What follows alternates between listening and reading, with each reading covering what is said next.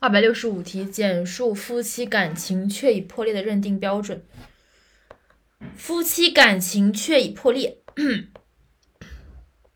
总共有五点，除了最后一点其他之外，前四点是值得记忆的。首先是重婚或者与他人同居，第二是实施家庭暴力或者虐待遗弃家庭成员，三有赌博、吸毒等恶习屡教不改，四因感情不和分居满两年。五、其他导致夫妻感情破裂的情形。这五点就是应记：一、重婚或者与他人同居；二、具有家庭暴暴力的情节或者是虐待和遗弃家庭成员；三、具有吸毒、赌博等陋习屡教不改；四、因感情不和分居满两年；五、